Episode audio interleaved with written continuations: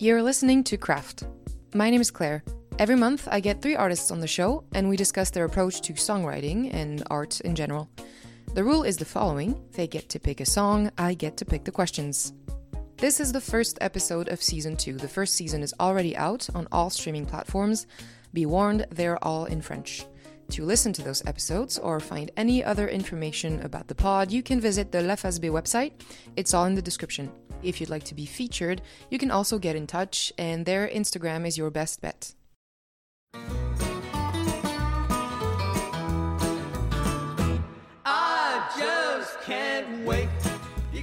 Today we have Phil Hollie on the show. Phil is a singer songwriter. He recently put out two great singles on Tomika Records. I fell in love with Phil's sound as soon as I heard it, and I immediately invited him to give me this exclusive interview. He picked the song I Just Can't Wait. Slight disclaimer this was a somewhat technically challenged podcast, as Phil agreed to speak with me all the way from Fort Worth, Texas, where he currently lives and makes music.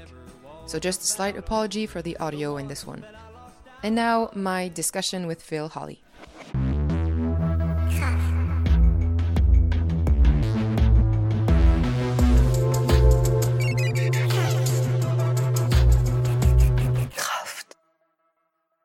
Phil. Hello. Thank you so much for coming on Craft, for agreeing to this. Thank you for having me. I asked you to come on the show to talk about your song, um, I Just Can't Wait. Came out about a month ago as we're recording this on Tamika Records. I just wondered how old would you say the song is? Um, I think it would. I want to say it's close to a year. It's close to a year old. I had the demo for quite a while before I even uh, started working on it again. It probably had set for at least half a year. Do you remember when you had the first, um, when it first came out of your head? Yeah, I was kind of. I was listening to a lot of country music at that time. Of course, like obviously like Buck Owens or George Jones Mhm. were like the major influences at that time. And I was just trying to get something like that, something that sounded really 60s and was fun, you know. Mm-hmm. And I didn't think much of it. I was like, this one's kind of cool, but I only had, you know, the intro and like a verse. It's rare that I talk with an artist who's like, yeah, I wanted to make a song that sounded like an influence. Usually the response I get is more of a, I don't really have any conscious influence. I just, you know, things come to me. Um, and I think more like you. I'm like, oh, I want to make a record that sounds like Loretta or Mhm. Patsy or whatever. Um, so you got the um, the first version, and then how do you piece it together? Does it take a year or? No, it definitely doesn't take that long. It just depends on um, how deep you dive into that song. For me, Yeah. I feel like you really have to get into it. Like you have to sit down for a while, and it, it may take a minute for the gears to start working. At least for me, because I'll sit there and have to like you know listen to the demo like again and again and again, or just kind of like feel for the verse and the melody, you know, and chorus and all that before I'm really kind of like okay, I get what this song is about, know, how it makes me feel Mm, what is the goal is with it you know yeah. So you don't have a preset story in your mind. It's basically it's like a traditional sort of pining uh, love song. yeah of course Yeah, you get into like a character, right? You're not really talking to anyone you know. no no not per se not yet i'm i mean i've had some instances where you want to write something like that but Not this one. yeah not not this one this one it was just kind of like i think generally that that same old story that i get from all those influences you know but um yeah generally i just go straight in i'll just whatever tune i've got in my head the, the words will follow that tune more or less Does it come easily then the words? I mean, you can't really distinguish the words from the melody because uh, you know they come together. right of course It's more uh, melodic to you. Yeah, I would say it's definitely more melodic because it's it's like to me it's about the the catchy part of it. Like, can you sing it? You know that that's yeah, it's my favorite part. I want to I want people to like want to sing it when they're listening to it. You know, that's that's a huge deal for me because every time I'm listening to music, you know, I like you know I'll be in the car or something, you know, and I want to I want to sing to like all of them, all those songs, you know. Yeah. same. Do you worry about making a compact song like a hit? You know what I'm saying? A short, sweet song. I think over time that may be an issue. but I think right out the gate, I don't think it's bad at all to be like that because you want people to like lash onto your songs, you know. Oh yeah, yeah. No, I'm saying, um, as in like you take it into consideration, not that it's a bad thing. No, not not usually. It's it's totally about the song, Mhm. like whatever the song is is is calling me to do for it. Really, Mhm. You know, if it if it means that it's two minutes, you know, and it's just really catchy and it's compact, you know, like you say, then that's what it is. You know, or there's some songs where it just feels like it's a long ballad, you know, that you know Yeah, absolutely. needs to be drawn out a bit. But And when you have a demo on your phone, like, so first of all, you're the type of person that has a thousand demos on his phone. yes, Yes. I'll make several demos of one song yeah, and you as, keep as them it all. progresses. Yeah, yeah. Do you change keys, all that, and then you you you name them like capo one, capo two? no, I don't even think it's that. Like I'll just it'll just be like version one or version two of that. They usually will. They'll generally stay in the same key, at least w- when I'm first writing it. It may change later, but at least when I'm first writing it, it'll change until it it develops enough for me.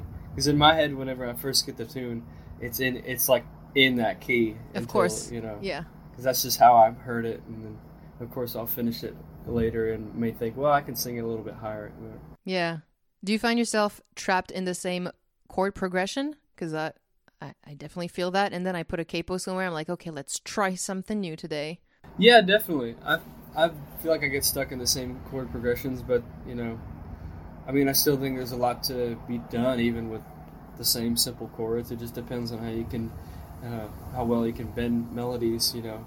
Yeah. How was the process of recording it? Did you have a special studio in mind, a special vibe that you definitely knew you wanted? Uh, not at all, actually. That that kind of um, came into play when uh, Theo and I were talking about that song, you know, and singing it together and working out the arrangements and all that.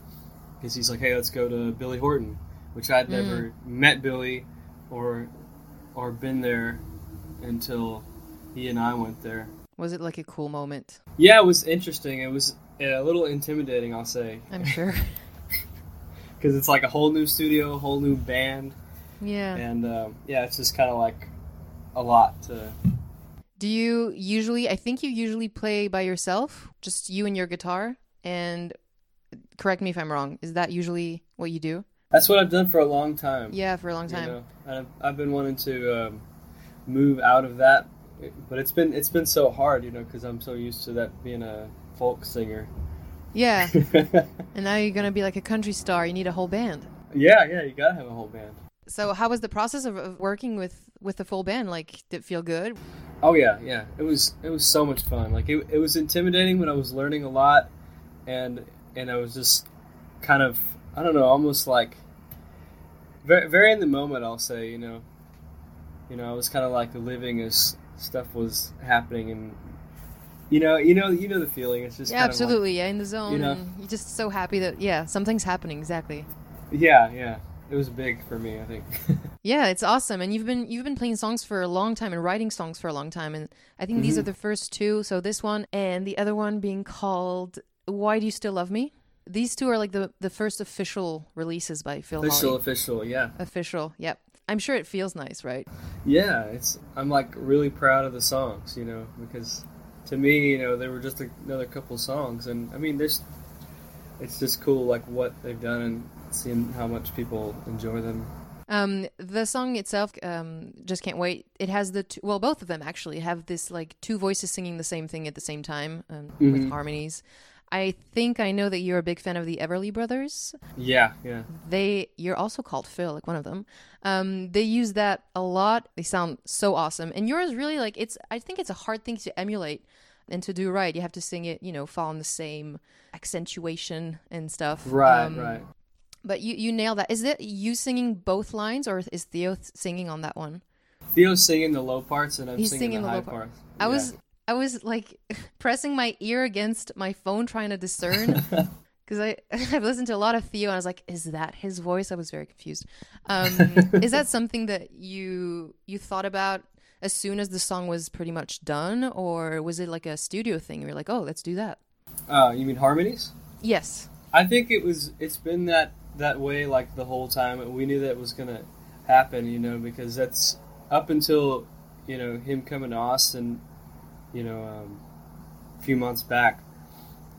That was kind of how we communicated. We'd send each other demos. We did Oh, a couple songs together where we were. We actually did an Everly Brothers song. Yeah, during COVID we did Problems, and it's between yeah between us and That's So cool. We just wanted to see how we could harmonize, and it turned out to work really well. It was super easy. I fit right, you know, right above him, and he has a great low register, Mm-hmm. so it, it just worked out. You know. Yeah, it sounds it sounds awesome. I love it. Um, so the influences you were talking about, I think George Jones, Buck, and and stuff. I guess retro country music. I call it retro, but you know that kind of country music you were listening to at the time. What what do you love so much about it? I I like um, how it really comes in the middle between country and rock and roll. It's a great, it's a great uh, middle ground, you know, for that because I love both of them, and I'm always so torn because I don't necessarily want to be fully a country singer, nor do I want to be, you know, a complete rock and roll, you know, because I Yeah, I you know I like both of them so much, and so I, I like that about it. Um, it's generally always fun. I feel like it's fun music. yes, It's dancing dancing music Yeah, and th- those are my favorite things about it, really. Yeah. And it's just got style and, and yeah, it does, atti- doesn't it? attitude. Yeah, it doesn't. Ugh. Um, I asked. I get the pleasure of, of asking questions to musicians that I can't answer myself. Like I'm like, why do you love country music so much? And if I asked myself that question, I'd be like, I don't know. It's so cool. It's just so cool. Uh, you know. Um, and I think it's interesting. Like a lot of people, when you put out music that sounds like that, there's a weird perception of like, ooh, it's a nostalgic posture, or it's like a I was born in the wrong era vibe. And I don't think that at all. But I do don't you, either. yeah, do you have that in mind? Like that is that at, at all a pressure or not at all? You don't think about it. No, I don't even care. Like, Good for you. That's I, I, I know I know how I, like those songs make me feel.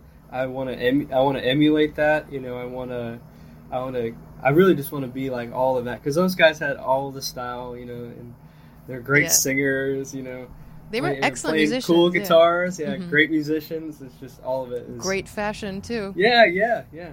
I mean, it's it's just whatever you want, you know. If you Yeah, no, I agree with like you. you know, you can you can totally be that. It's not out of reach at all, you know. And so I don't I don't worry about it. People say it's retro or whatever, because I mean the songs, this it's, it's the songs are what are the most important part of that. In terms of music videos, is that something you'd be interested in doing in the future? Yeah, I think one of the ways that I can uh, break free from playing solo and playing more folk music is to come out with a music video with a full band and uh, kind of like showcasing this new material that I've been working on. So. So you're interested in that transition from like solo folk Bob Dylan esque type of figure to like full band the Buckaroos Yeah, behind yeah, you. Yeah, absolutely. Because it just seems a little more more fun, um, not taking myself so seriously. Yeah, I think, yeah, and I just, I really just want to have fun and yeah. with, you know, with my friends playing music, you know. Yeah, I get that. I think that's also very important, the not taking yourself seriously. I think something in country music that I absolutely adore is that it's all about show and spectacle, and people playing know that, and they know that it's not about them as people. You know, it's like Yeah, yeah, the rhinestones and the hats and everything, the nudie suits, and they're like, you're in for a good show tonight. yeah, yeah, yeah, absolutely. And it's it's kind of like, um, what's the word? But really, it's really just in- inclusive, I guess. I don't know. Yeah. It's just kind of, it's like, hey, let's all listen to this together and have a good time, and it's all about the show. you know. Exactly. Like you were saying, you know. And there's a there's a, a culture, obviously in America, not really in France, but of like the two step dancing and everything, and people Mhm. just come together, and it's just a good old time. So you want to be part of that. Yeah, I, I really do because I, I enjoy being in that atmosphere. Like when I'm out in Austin and seeing the country bands play and watching people dance, and it's it's so fun, you know. And I just want to I want to be the one to put that show on for people, and yeah, and just kind of watch people dance and stuff, and be singing songs that I love to sing, you know. Doesn't put so much pressure on the material either. It's just like, well, Not at all, at all, not at all. do you know how you're gonna put the band together, the fabled band? Uh, not yet, not yet. I think it's gonna. I'm gonna inch my way into it. I might have to be a still a little bit of a three piece, maybe. I've done some band stuff uh, before. It's just not. It's not as country. It's more like Buddy Holly or something. more- Oh, that's cool too.